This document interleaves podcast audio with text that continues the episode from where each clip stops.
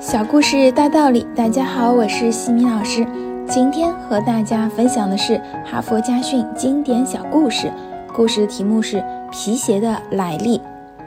很久很久以前，人们都还赤着双脚走路。有一位国王外出，经过一个偏远的乡间，乡间的路面崎岖不平，而且有很多碎石头，刺得国王的脚又痛又麻。回到王宫后，他下了一道命令，将国内的所有道路都披上一层牛皮。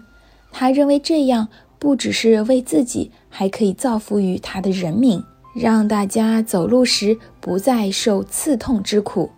但即使杀尽国内所有的牛，也筹集不到足够的皮革，而所花费的金钱、动用的人力，更不知道要用多少。虽然根本做不到，甚至还相当的愚蠢，但因为是国王的命令，大家也只能暗自感叹。一位聪明的仆人大胆地向国王提出建议：“国王呀，为什么您要劳师动众，牺牲那么多牛，差遣那么多的人，花费那么多金钱呢？你何不割两小片牛皮包住你的脚呢？而且所有的人都可以这样呀。”国王听了之后很惊讶，仔细一想，立刻收回成命，采用了仆人的建议。于是世界上就有了皮鞋这种东西。哈佛箴言：想改变世界很难，要改变自己则较为容易。与其改变全世界，不如先改变自己。